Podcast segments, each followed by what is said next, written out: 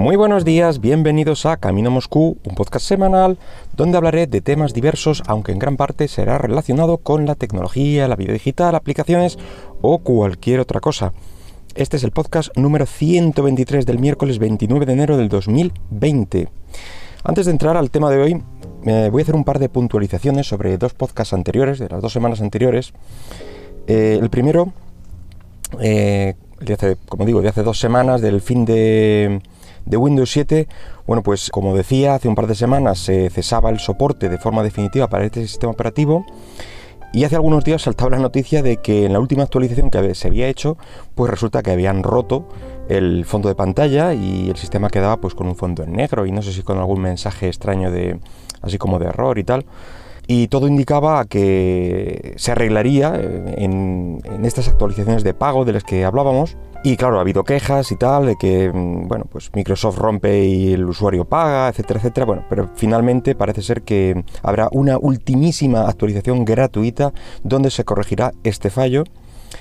Y bueno, pues esperemos que en esta actualización no rompa nada más. Y el de, en el podcast de la semana pasada hablábamos de la empresa Poco y de su móvil Pocophone y de los posibles futuros terminales. Bueno, pues resulta que tenemos el, futuro terminal de que hablamos que no sabíamos cuándo iba a ser, pues resulta que lo tenemos a la vuelta de la esquina y es que el martes que viene, eh, día 4 de febrero, se presentará el Poco X2.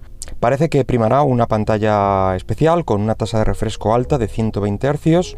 Todo esto según un tuit de Poco India con una serie de imágenes, dando alguna pista y tal. Otros blogs dedicados también creían que este modelo no sería más que un Redmi K30 rebautizado y con cambios en el software, como el launcher propio de, la marca, etcétera, etcétera. En fin, que la semana que viene veremos si finalmente eh, algo de esto, nada o, todo lo contrario es, cierto. Bueno, y después de este par de, apuntes, hablemos del iPad, que es de lo que vamos a hablar hoy. El lunes 27 se cumplieron 10 eh, años de su presentación, 10 años ya de, este nuevo concepto, del abanderado de la era post-PC, de todo lo que se, ha hablado de él, eh, de este nuevo segmento de la informática, etc. Bueno, vamos a comentar un poco la, evolución de, como digo, de este segmento tablet eh, en general y del iPad en particular en estos 10 años. Bueno, pues en sus inicios las críticas la verdad es que le llovían en modo de, bueno, pues es como un iPhone o un iPod Touch, que parece el gran olvidado, pero más grande, con las mismas apps, etcétera. Bueno, ya con el paso del tiempo cada vez eh, había más aplicaciones mejor adaptadas, que daban un valor añadido al ejecutarlo en un iPad en vez de en su hermano pequeño. He de decir y eh, quiero comentar eh, esto y a la gente se le olvida que ya hubo un concepto de tablet PC hace, hace ya unos cuantos años. Eh, allá por los 2000 no sabría decirte el, pico, pero vamos. este concepto de tablet PC venía con, con Windows, mucho antes, quizá viniera o con el... No sé si con el Vista o con el 7, no me acuerdo muy bien. El caso es que insistía con el formato convertible y el teclado ocultándose tras una pantalla, eh, la verdad es que táctil y bastante rudimentaria, eh, y un sistema operativo, iconos, etcétera, poco o nada adaptados a este uso táctil. Eh, se usaba principalmente a través de, un estilos que, daba algo más de precisión, algunos daban niveles de, de, presión, etcétera, pero la verdad es que nunca tuvo mucho éxito. Yo creo que tenía también un, un público eh, muy concreto y es que se llevaba un poco tipo como libreta para apuntar eh, o checar eh, vamos yo siempre lo vi en ese, en ese rollo cuando alguien lleva una libreta para esto lo tenéis hecho sí vas checando una lista pues siempre lo vi usado de, esa forma. Algunos profesores en la universidad lo llevaban y tal pero no, no tenía mucho sentido mm, si no estaba realmente adaptado y como digo no tuvo, no tuvo mucho éxito. Y el segmento tablet puro ya nació eh, para una nada despreciable cantidad de personas cuyo uso principal de un ordenador era, pues bueno, el que hemos comentado varias veces, eh, la web, el correo, la ofimática y poco más, que valora más la portabilidad, la duración de la batería, que cualquier otra ventajas que puede darte un PC o un portátil al uso. Yo la verdad es que entiendo perfectamente a, esta gente o a este grupo de personas que usan así la informática, yo sé que para mí no es, ni de lejos, un sustituto viable al, PC. Eh, pero hay gente cuyo uso es el que hemos dicho y encima pues muchas cosas o todo puede hacerse directamente desde la web. Eh, la verdad es que hace 10 años teníamos una web bien distinta donde predominaban los contenidos dinámicos en Flash, acordémonos de, esta lacra de, de Internet si no tenías eh, el plugin, pues te perdías un alto porcentaje de contenidos, como los vídeos en YouTube al principio, o la granja de Facebook, realmente un drama. Eh, hay que reconocer que Apple y Steve Jobs se plantaron y dijeron hasta aquí a Adobe, el propietario de, eh, de esa tecnología. Bueno, pues dejaron de dar soporte, de permitir estas extensiones y al principio todo pareció un drama, intentaron conversaciones para, bueno, que siguiera funcionando, pero es que realmente HTML5 estaba ahí para ayudarnos en la transición y esto posibilitó el que los usuarios pudieran volcarse más aún en un dispositivo no PC para hacer su, vida digital, digamos. En este punto, bueno, pues el, iPad, por mucho que me duela, eh, ya no tenía rival en el mercado. Las aplicaciones estaban mejor adaptadas, tanto a las resoluciones que cada vez eran más altas, con la pantalla retina, etcétera, como a, unas pantallas de, más pulgadas. Ya no tenían las, no sé las pulgadas que tendría en ese momento el, iPhone, pero pongo que tuviera 4 o 5 pulgadas, pues de repente nos colocamos casi en las 10. Em, pues la verdad es que se veían bien las aplicaciones, reordenaba de otra forma el contenido y, en fin, estaban bien planteadas. Aparte de tener una mayor cantidad de periféricos, eso siempre me ha dado un poco de envidia del mundillo Apple eh, y es que tiene unos, mm, unos periféricos, la verdad es que bastante interesantes, eh, tanto en sonido como ahora mismo, no sé, tiene pues, sintetizadores, tiene teclados, tiene micrófonos por su puerto Lightning, eh, mm, en fin, tiene una serie de, cosas que le dan un valor añadido como... bueno, en este caso como tablet, y, es algo que, se echa en falta en el resto de, de tablets de otras marcas, aunque bueno, ya sabemos que es un poco eh, minoritario este, este segmento. Como digo, Android lo, ha intentado en dos variantes. Android como tal no, porque no es, eh, no es una empresa, me refiero. Las empresas lo han intentado con, Android, unos tirando por tablets baratas, tipo Kindle Fire de, Amazon, y otros pues eh, tablets de altas prestaciones y materiales premium.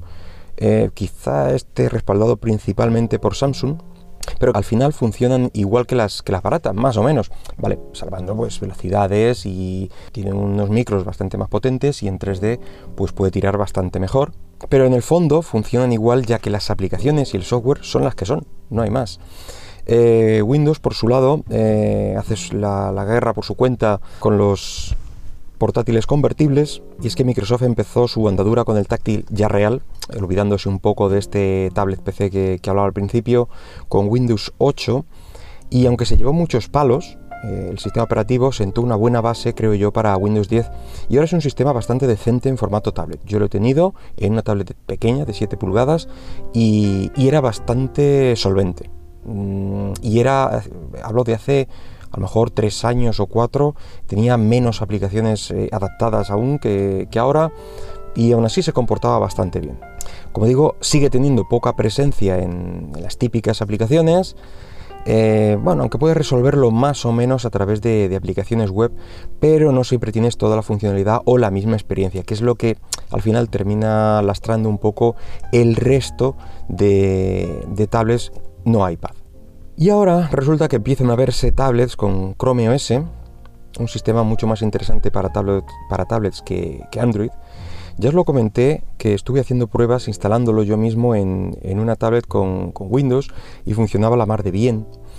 Y si se le añade soporte para apps Android, que en la que yo tuve, pues evidentemente no, porque tenía un Chromium y eso es algo propio solo de Chrome OS, el firmado por Google, el firmado y el instalado por Google, como digo ya, algunos de sus Chromebook tienen este soporte y tienes pues mm, todas o la mayoría de las aplicaciones de, Android y podría ser un rival a tener en cuenta pero no sé si ya está todo el pescado vendido para que llegue otro sistema, otro jugador al, partido y, que intente hacer algo.